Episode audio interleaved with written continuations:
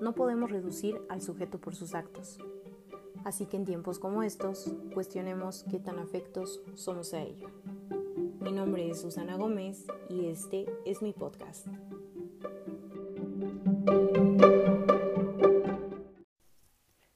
Sean bienvenidos y bienvenidas a este podcast donde eh, vamos a abordar como planteamiento principal en este episodio qué significa cuidarnos en el tiempo del COVID-19. Y bueno, para comenzar, pues eh, estamos actualmente bombardeados de muchísima información sobre el COVID-19 en medios televisivos, medios impresos, instituciones, redes sociales y bueno, todo aquello que, vamos escuchando, que vamos leyendo, eh, se comparte en nuestros hogares, se comparte con nuestras amistades, se platica, se habla, se reflexiona. Entonces la intención de este podcast también es que pueda ser un espacio de reflexión para todos y para todas, eh, donde podamos pensar un poquito más en el cuidado, pero no solo el cuidado para otros, sino el cuidado para uno mismo. Por ello, pues me gustaría comenzar abordando este tema desde las siguientes tres vertientes.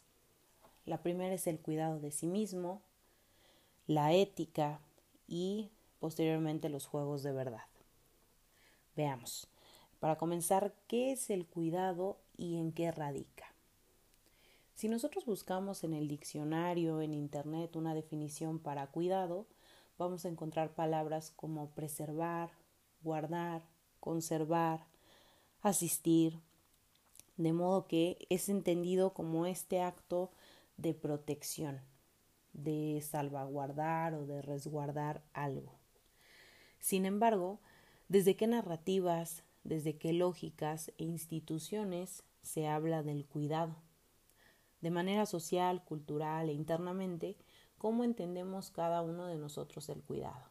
Acá es el primer planteamiento en el cual podemos reflexionar un poco, pensarlo, qué es el cuidado para ti. Para mí el, cuidado, y como yo lo entendí desde muy niña, pues era precisamente eso, protegerme, cuidarme, eh, cuidar mi cuerpo, cuidar mi integridad, desde varios aspectos, pero eh, siempre estar preocupada por mí y ocupada también por mí.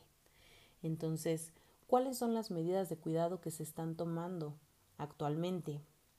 ¿Y en qué momento estas medidas de cuidado transgrede a otros? ¿Qué discursos me determinan y me colocan más como un sujeto obediente que como un sujeto cuidadoso?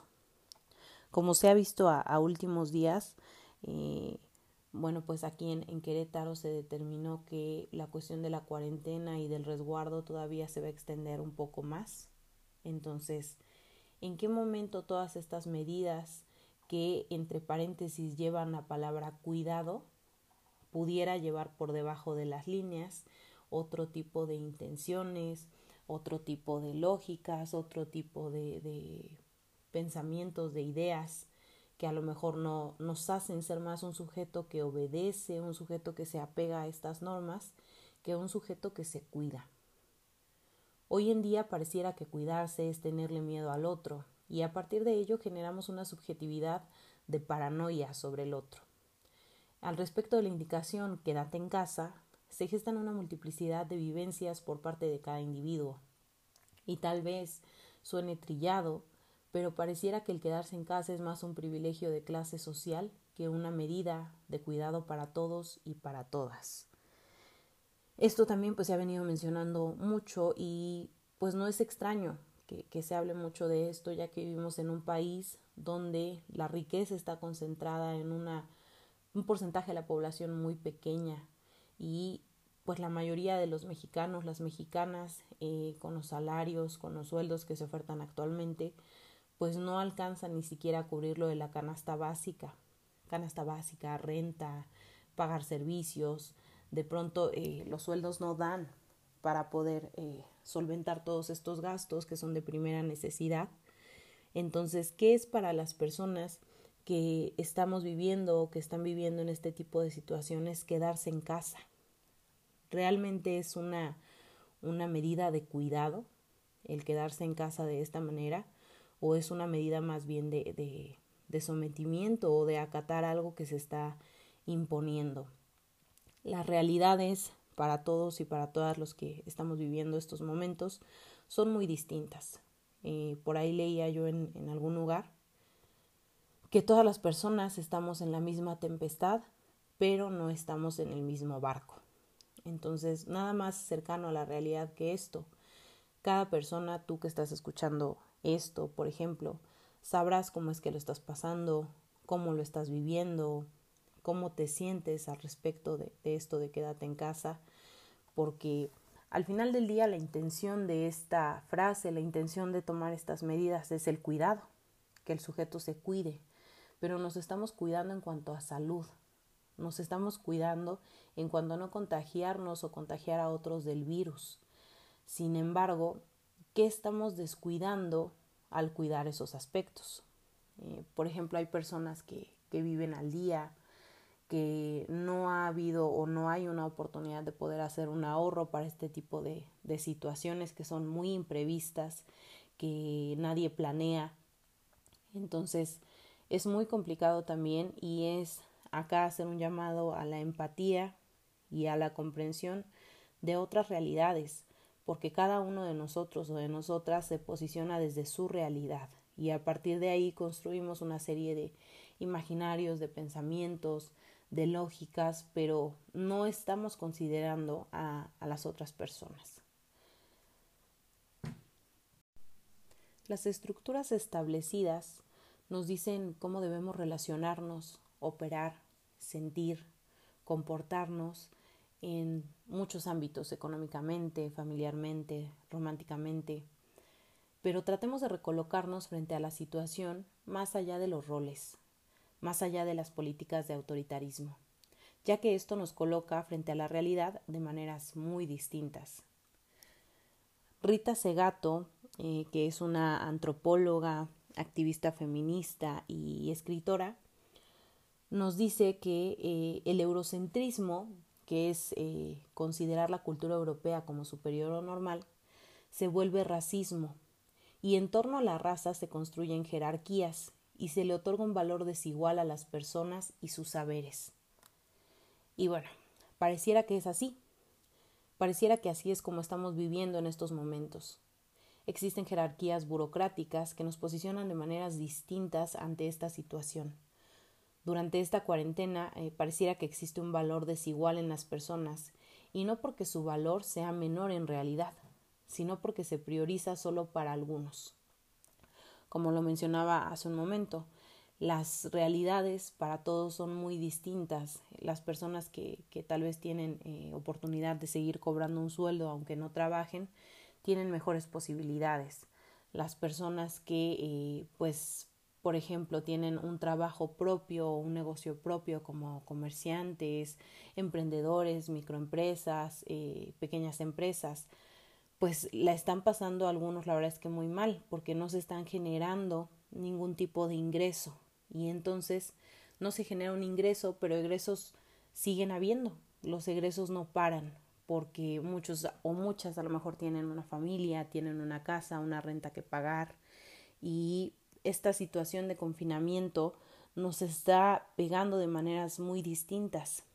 Eh, también las personas incluso que, que tienen un, salario seguro, cómo lo están viviendo en casa, ¿no? Por ahí leía yo que, que los índices de violencia intrafamiliar y de violencia eh, infantil han aumentado en una un porcentaje bastante alto. Entonces, esta situación es preocupante para todos y para todas, porque pareciera que si tienes un sueldo, tienes garantizada la seguridad o la tranquilidad. Pero ¿qué pasa cuando ese sueldo no alcanza para darte una protección física o psicológica? La verdad es que no hay sueldo, no hay salario que alcance para garantizar este tipo de necesidades que tenemos como seres humanos. Y bueno, ¿por qué menciono esto? Pareciera que el cuidado implica más un acto de obediencia un acto de priorizar la economía que un acto de cuidado de uno mismo, un acto de cuidar aquello que no es tangible. Al cuidar lo que las medidas sanitarias nos indican, ¿qué es lo que yo estoy descuidando de mí? ¿Qué implica entonces el cuidado de uno mismo? Acá, bueno, traemos una categoría muy subjetiva, ya que para mí el cuidado puede ser una cosa, para ti el cuidado puede ser otra, para tu familia el cuidado puede ser algo distinto. Entonces, eh, no sé, puede ser continuar trabajando para poder alimentarme, puede ser poder seguir generando ingresos para subsistir, pero para otras personas esto puede ser un descuido de mí, un descuido de ti, porque te arriesgas o me arriesgo saliendo a la calle. Entonces, por eso es que hablamos de subjetividad, ¿no? Cada quien lo percibe de maneras distintas y entonces podríamos decir que el cuidado de uno mismo es conocerse y ocuparse de uno mismo. Todo lo que enunciamos, todo lo que decimos, tiene una historia, un posicionamiento y una praxis. ¿Cómo nos situamos entonces frente a ello? ¿Hay congruencia entre lo que se enuncia y lo que se actúa? Si no me cuido, o si parece que no me cuido a los ojos de los demás y las demás, con la misma palabra se sanciona y se castiga, o hay un señalamiento de dominación de poder y de control. Por ejemplo, la gente que decide salir de su casa en cuarentena. No nos preguntamos por qué salen a la calle, no nos preguntamos si es por una necesidad, si es por trabajo, simplemente eh, somos muy dados algunos a juzgar, a sancionar y se sanciona regularmente con la palabra, se sanciona con el enjuiciamiento, el juicio de ese otro o esa otra que hace algo diferente a lo que nosotros creemos que, que se debería de hacer. Entonces, considerando todo lo, lo anterior mencionado, yo preguntaría, ¿Te estás cuidando entonces? ¿Qué haces con eso en tus relaciones? ¿Cómo movilizas tus emociones? ¿Cómo te sientes ante el encierro? ¿Y cómo te sientes también ante el control que se ejerce sobre nosotros? Hablamos de control o hablo de control porque aquí en Querétaro, por ejemplo, se tomó una medida eh, que se llaman vigilantes ciudadanos y otra que son los retenes. En todas las carreteras que tienen acceso acá a Querétaro se pusieron retenes donde eh, estos vigilantes o policía, ya sea municipal, estatal, están revisando los autos y viendo a qué entra la gente a Querétaro o a qué salen. Y entonces, si no es una actividad necesaria, se invita a los ciudadanos y a las ciudadanas a regresar al lugar de donde provienen. Sin embargo, pues esta medida sigue siendo algo de control, de control por estas estructuras políticas, estas estructuras de poder que se ejerce también sobre nosotros o sobre nosotras. Eh, se entiende tal vez la postura desde donde se quiere o se pretende hacer, que es el cuidar a la ciudadanía, cuidar a los queretanos, cuidar nuestro Estado, pero pues también se entiende que algunas personas estén inconformes con este tipo de posicionamientos. Entonces, estamos frente a una multiplicidad de cargas discursivas. Enciérrate, no salgas, no compres, no trabajes, no expongas a los demás. Y sin duda todo esto puede generar incertidumbre, ansiedad, angustia, miedo. ¿Y qué voy a hacer entonces con ese miedo que es mío? ¿Qué voy a hacer con mis emociones? Entonces, el cuidado de sí mismo es el conocimiento de sí. Saber cómo voy a gestionar eso que siento, eso que atravieso, eso que me atraviesa, esos sentimientos y cómo me voy a hacer cargo de mí mismo. Que lo mío no dependa de los demás, que dependa de mí. Así pues que no podemos aproximarnos al cuidado de sí mismo si no cuidamos de nosotros. Y en este tema, pues, es esperado tener incertidumbre respecto a las seguridades que teníamos o que creíamos que teníamos, tanto económicas como laborales, sociales, y también de nuestras estructuras afectivas, ya que este confinamiento, esta cuarentena nos ha alejado también de la gente que, que queremos, no podemos visitar familiares, eh, no podemos, no sé si los que tienen pareja, eh, novios, novias, si no viven juntos, no puedes estar cerca de esa persona. Los, las que tenemos amigos, amigas, no puedes de momento pues aproximarte a esas personas que quieres justamente en esta intención de preservar el cuidado. Entonces, todo esto es muy inesperado y lo inesperado nos enfrenta a lo nuevo. Y si eso nuevo no puede hacerse desde el mismo lugar, entonces nos debemos de posicionar de manera distinta. De modo que estamos viviendo en constante dinamismo, somos camaleónicos, y la historia nos ha demostrado que podemos adaptarnos a nuevas situaciones y a nuevas formas de vida. ¿Cómo entonces vamos a afrontar este tipo de situaciones? La mayoría de ocasiones eh, algunas personas hacen o hacemos uso de la intelectualización o racionalización. Tratamos de evitar la confrontación o el conflicto que tenemos con nuestras emociones, con lo que estamos sintiendo.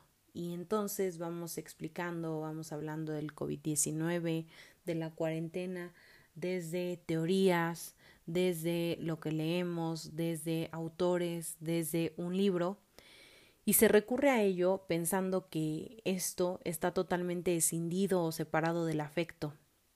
Entonces, es importante que consideremos que la racionalidad debe reconocer ese lado afectivo frente a estas circunstancias. La racionalidad en función para expresar y expresarnos. La racionalidad debe dar cuenta de esa subjetividad emotiva, el cuidado de sí mismo entonces tiene que ver también con nuestra afectividad y que sobrepasemos y atravesemos esa racionalidad con nuestras emociones y con nuestros sentimientos. Una vez abordado esto, hablemos ahora de la ética y la moral. La ética es un posicionamiento micrológico. ¿Cómo pienso y me sitúo frente a otras realidades? ¿Dónde se gesta el dilema ético? Desde lo que dicta la institución y lo que sería pertinente hacer. Por su parte, la moral es un posicionamiento a lo macro. Es un conjunto de normas, reglas y códigos que delimitan el comportamiento del ser humano. Pero es más una cuestión dicotómica, es decir, bueno, malo, correcto, incorrecto. La moral es un ejercicio de relación consigo mismo y con el cuerpo. La ética en la práctica del cuidado de sí mismo es la práctica de libertad, y desde ahí podemos cuestionar qué significa el caos, qué significa pérdida y qué significa la crisis. ¿Cómo nos enfrentamos a la incertidumbre, los temores, angustias, todo aquello que no se dice, lo que a simple vista no se ve? Porque a veces pareciera que en lo que no se ve está el caos cómo trabajamos con lo que no decimos y lo que no le permitimos a los otros decir. Regularmente en el caos, en la crisis, vemos algo drástico, algo dramático, algo negativo. Sin embargo, también en estas situaciones, en estas experiencias que podemos vivir, en las que nos podemos enfrentar con nosotros mismos, podemos encontrar oportunidades de crecimiento, oportunidades de ver las cosas de una manera distinta a como estamos acostumbrados a verlas. El posicionamiento ético, entonces, nos habla de cómo pienso y me sitúo ante las realidades. Y propongo acá regresar un poco la cinta al biopoder. El biopoder es el poder puesto en el cuerpo, de tal forma que rechazo lo que soy. El poseer encarnado en el cuerpo y las estructuras. Y esto se lee muy claramente en comentarios como no existe mujer fea, solo existen mujeres pobres. O no es que no tuvieras tiempo de hacer algo, es que no lo haces por desidia. Y es que este tipo de señalamientos han sido muy persistentes en estos tiempos de, de cuarentena, ¿no? En lo que salen memes, imágenes, de que si no sales eh, con un libro leído, si no sales con tus tareas o trabajos hechos, si no sales con un cambio, si no sales con una remodelación de tu casa. Entonces, no es que no tuvieras tiempo, es que no lo hacías por flojera o por desidia. Entonces, es importante considerar que la ética es un espacio creativo, es un posicionamiento o colocación política que me hace ser. La ética entonces significa el cuidado de sí mismo, y el posicionamiento ético busca prácticas de libertad, sin renunciar a lo que somos, a lo que queremos, a lo que creemos. Es tener que decidir sabiendo que eso que se decide se elige por decisión propia y no por imposición. En tiempos como estos pueden haber personas que vean una oportunidad de hacer un cambio, de hacer algo diferente, de incluso seguir este tipo de, de comentarios que se manifiestan o que se imponen. Pero también es muy válido que hayan personas que decidan no hacer nada, que decidan descansar, que decidan eh, ocupar su tiempo en ver televisión, en estar con su familia, en pasar tiempo incluso con ellos mismos. Entonces, este posicionamiento ético te va a permitir hacer aquello que quieres hacer con libertad. La moral, por su parte, es un ejercicio de relación consigo mismo y con el cuerpo. Es una articulación de comportamientos, actitudes, causas, efectos, acciones, reacciones. Sin embargo, hace falta más que todo este conjunto para poder comprender, para poder comprender al sujeto, comprendernos a nosotros mismos. Hace falta más que lo que tenemos y lo que se ve a simple vista.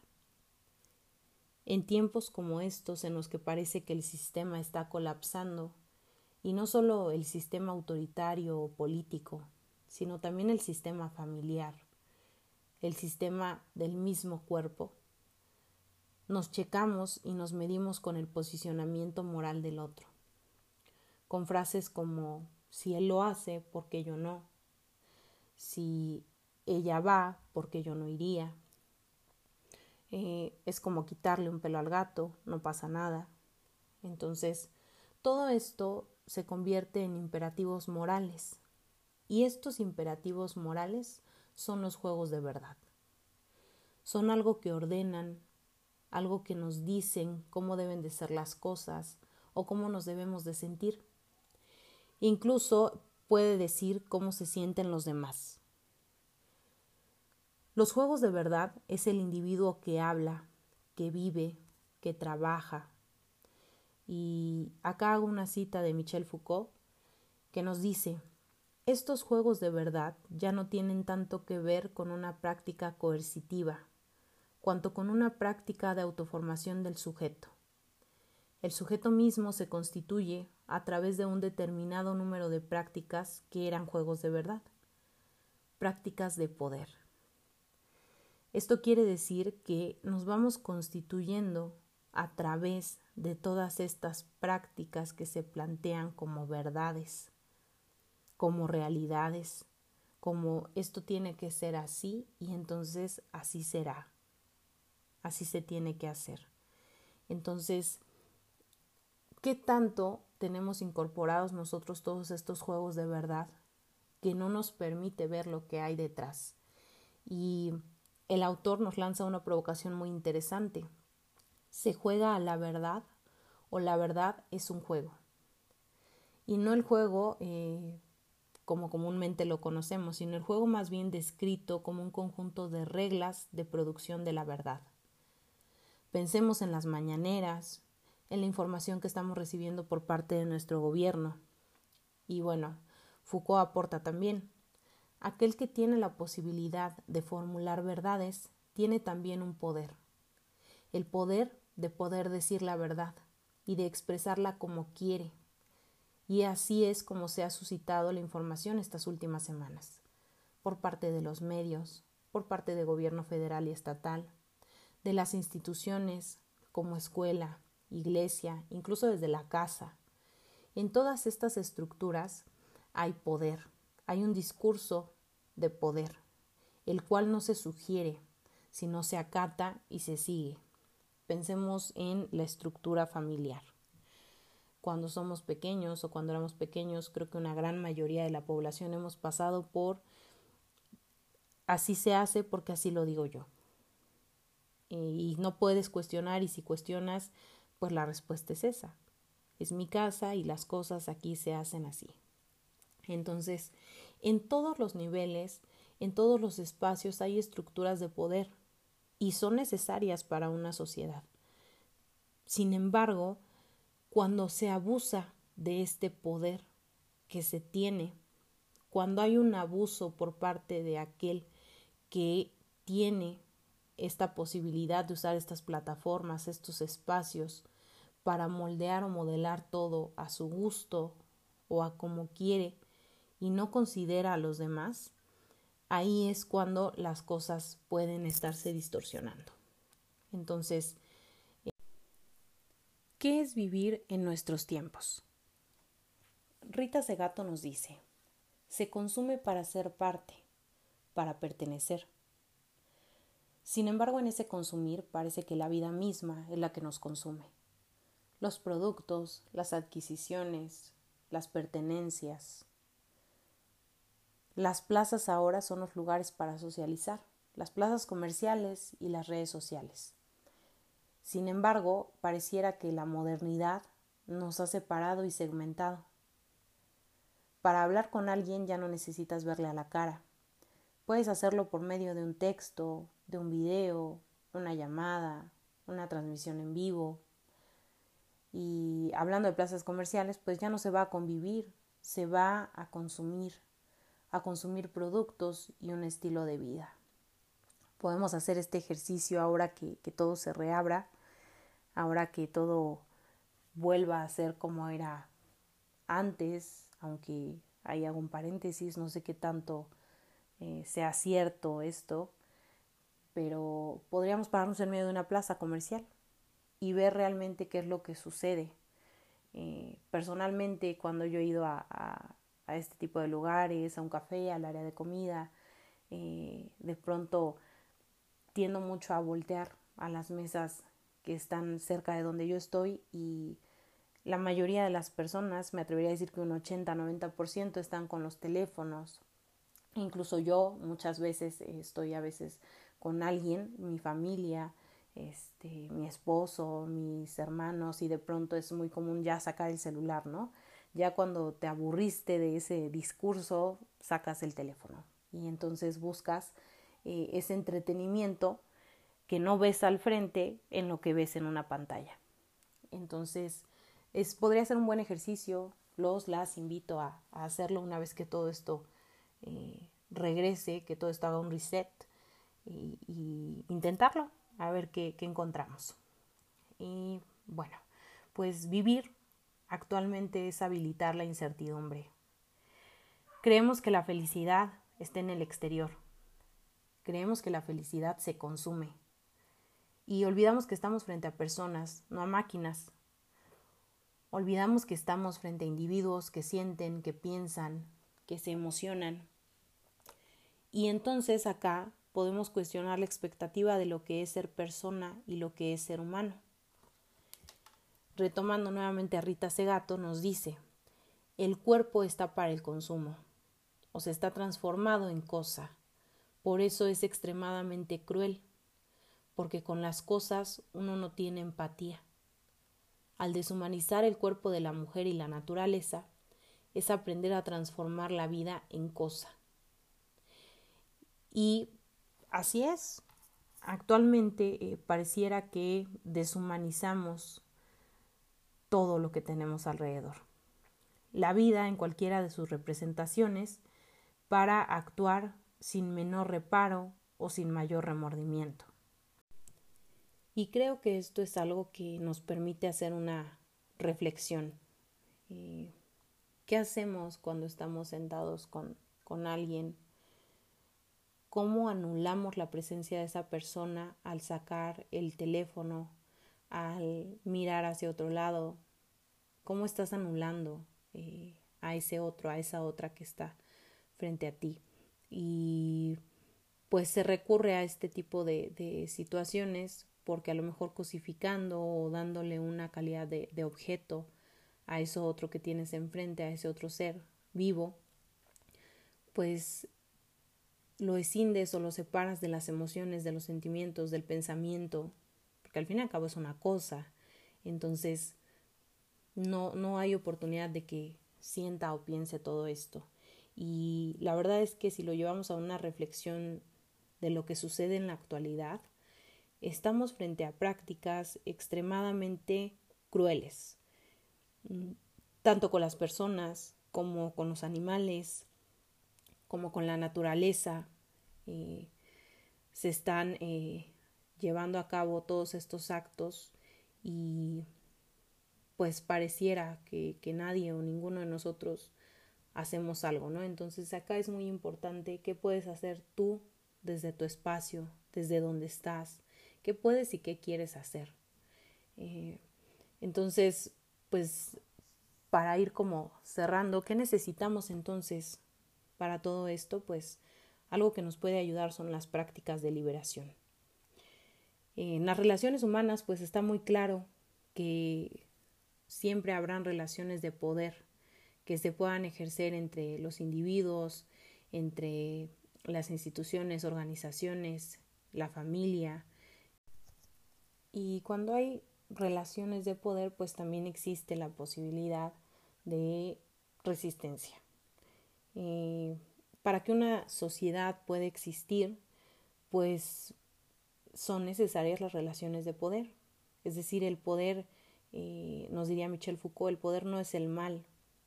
El poder son juegos estratégicos, el problema está más bien en saber cómo se van a evitar en estas prácticas los efectos de dominación que pueden llevar al sometimiento y abuso. No existe eh, un punto más fundamental y útil de resistencia al poder político que la relación de uno para consigo mismo. Diría Sócrates, ocúpate de ti mismo, fundamentate en libertad mediante el dominio de ti mismo. Y retomando esto último, a eso es a donde me gustaría llegar en este podcast, a ocuparnos de nosotros mismos, ocúpate de ti mismo. Es algo que me he planteado no solo esta última semana, sino una gran parte de mi vida. Y lo primero es analizar a fondo lo que hay detrás de todo lo que se enuncia. Y cuestionar no solo al que es externo y ajeno a mí, llámese mi familia, la escuela, los medios, vecinos, esposo, esposa, eh, es cuestionar desde lo propio y asumir que la crueldad es constitutiva de los seres humanos, de nuestra cultura. Está en nuestros procesos sociales, relacionales. Entonces, ¿cómo hemos internalizado esto? ¿Cuáles son mis pautas de relación? La escuela, el hogar, el núcleo familiar en sí, son los primeros lugares donde se gesta la crueldad. Se normaliza y entonces, ¿cómo yo aprendo la crueldad desde estas estructuras primarias? También eh, comenzamos a tener contacto con las estructuras de poder. Entonces, conforme vamos creciendo, nos vamos apropiando de diversos discursos, entre ellos los discursos teóricos. Y comenzamos tal vez a explicar la realidad desde los mismos, entonces establecemos una relación no sujeto a sujeto, sino sujeto-objeto, y les impongo a esos objetos mi discurso aprendido. Estos discursos de apropiación son los discursos dominantes, y nos volvemos este discurso que después reproducimos y garantizan la hegemonía.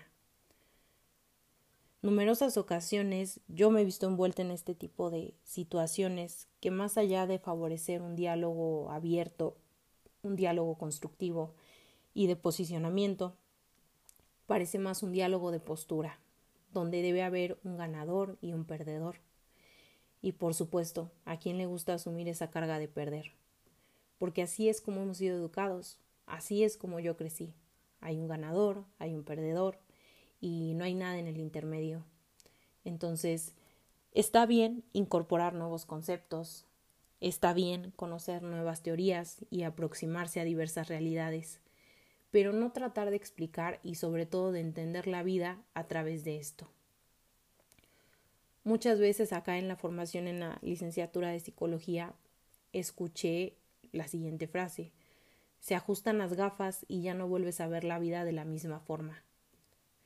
Desde algo simbólico es así. Desde algo literal, las gafas te las quitas y te las pones. Más bien yo creo que sería agudizar tu visión, agudizar los sentidos, agudizar el oído, la vista, las sensaciones. Y bueno, pues ya hablé de diferentes autores, diferentes posturas, ya hablé de diversos conceptos, pero eh, me falta dar mi opinión, mi postura, que es el cuidado para mí. Entonces, para poder abordar esto, pues lo primero es retomar que la ética es la postura, no el discurso. La ética es la congruencia, no la apariencia. Y la ética es el asumir y no el huir. El cuidado de sí mismo, entonces, para mí tiene que ver con nuestra afectividad. Que sobrepasemos eh, la racionalidad, que la atravesemos con nuestras afectividades, emociones, sentimientos el cuidado de sí mismo, el cuidado de mí misma es el conocimiento de sí, saber cómo voy a gestionar esas emociones, esos sentimientos, cómo me hago cargo de mí, eh, cómo yo me responsabilizo de aquello que a mí me corresponde.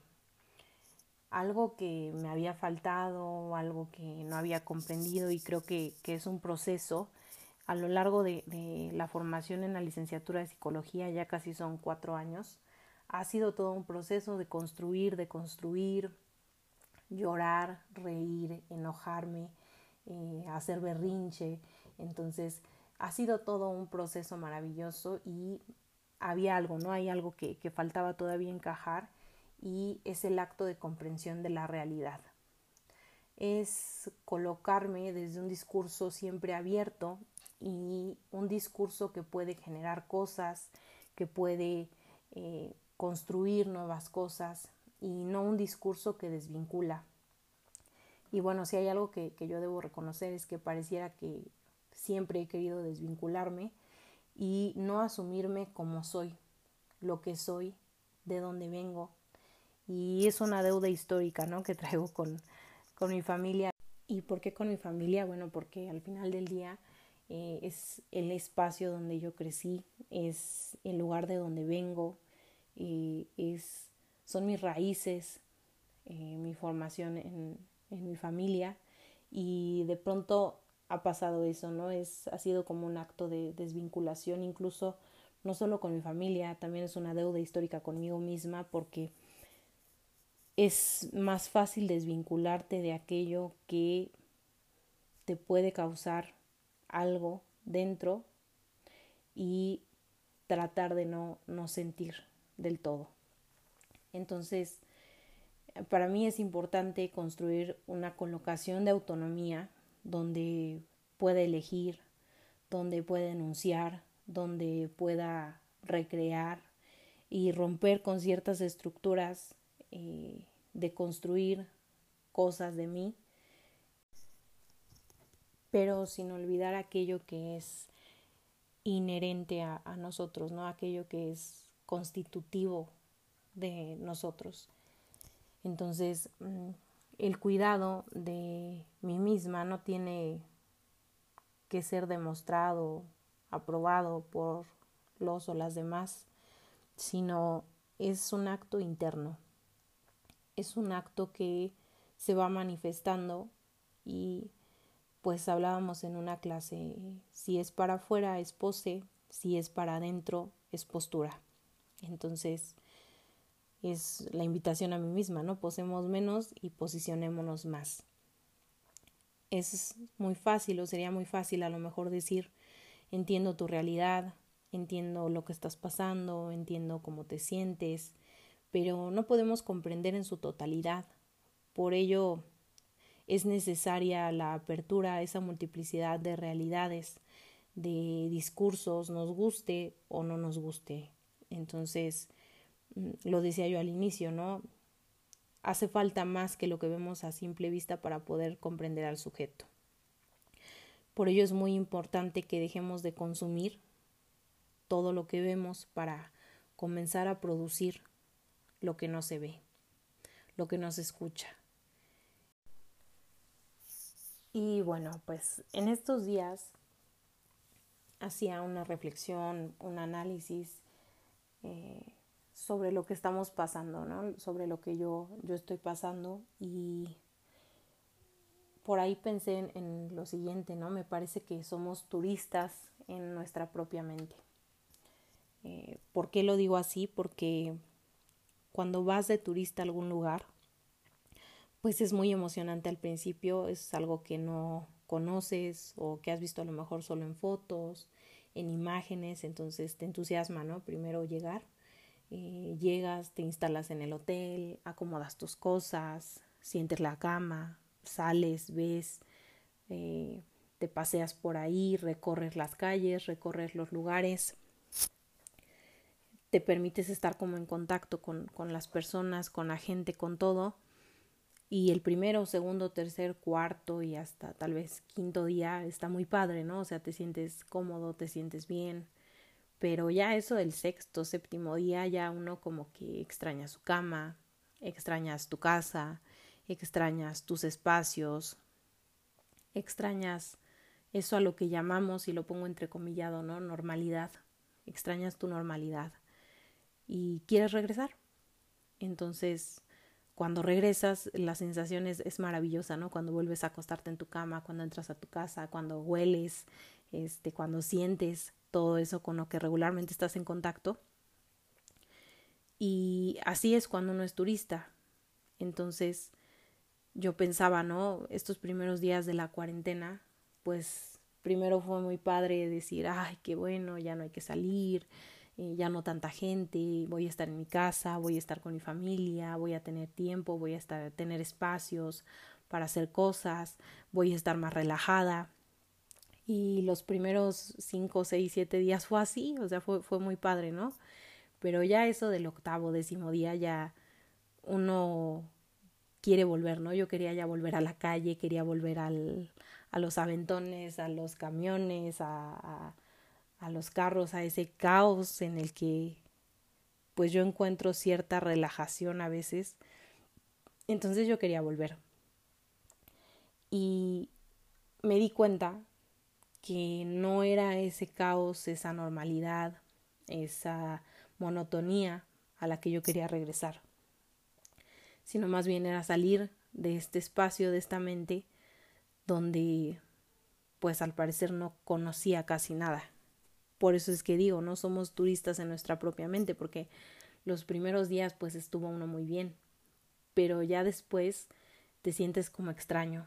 Entonces, creo que el cuidado de mí misma va en eso, en comprender que, que mi mente, mi parte interior, mi cuerpo, lo que hay dentro, es mi espacio, es mi hogar. Creo que conforme vamos aprendiendo y conociendo la vida, al menos yo fui aprendiendo que, que la vida o mi hogar era mi casa, las cuatro paredes, la televisión, mi cama, mi, mi casa, mi comedor, eh, mis hijos, mi esposo. Va uno aprendiendo que eso es el hogar. Pero yo estos días he descubierto que el hogar es lo que hay dentro de mi cuerpo. Eso es lo primero. Porque es con lo que yo habito todos los días es lo que tengo. Si algún día salgo de aquí de mi casa y cruzo la puerta, lo único que habito y en lo que estoy, mi esencia, es mi cuerpo. Entonces, creo que este, este periodo, este espacio, estos días me ha permitido hacer esa reflexión. Y creo que el cuidado de mí va desde ahí. Cuidar mi hogar, eh, literal, no en las casas pasa, mi mamá me decía siempre, no rayes las paredes, no subas los pies al sillón, entonces, ¿qué hace uno? Uno cuida esos espacios. Entonces, pues creo que es hora de mirar hacia adentro y cuidar este espacio que tengo yo. Y que si viene ansiedad y que si viene angustia y que si viene preocupación y que si viene tristeza, pues vendrá y se tiene que vivir. La tienes que, que abrazar, ¿no? La tienes que conocer, tienes que conocerte a ti mismo, ¿no? Y, estos días yo creo que, que da, posibilita mucho y favorece el que podamos eh, encontrar estos espacios internos y el que podamos conocernos un poco más. Eh, regularmente le preguntamos también a la gente, ¿no? Les digo, todo, todo siento que, que siempre va para afuera. Preguntamos cómo estás, cómo te sientes, eh, cómo la has pasado estos días, pero realmente hemos hecho ese ejercicio hacia nosotros.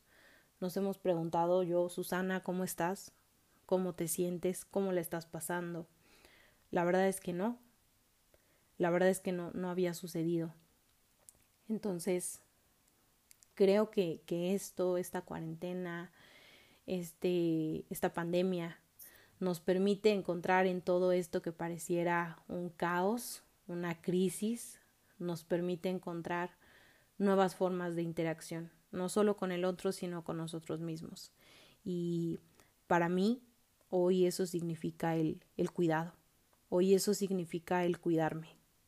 Eh, más allá de salir o no salir, más allá de ir a comprar o no comprar, sí voy a ser sincera, extraño el cine, extraño la calle, extraño eh, la gente, extraño incluso también ir a la plaza y comprarme un helado, sí lo extraño, pero estas dos semanas últimas, la verdad es que ha sido mucho más llevadero, porque ha sido un ejercicio también de conocer esto que hoy hago consciente y que seguramente cuando regresemos a, nuestra vida, eh, como está, como estamos acostumbrados a vivirla, pues voy a extrañar también, ¿no? Entonces, pues la invitación es a eso, a hacer una reflexión.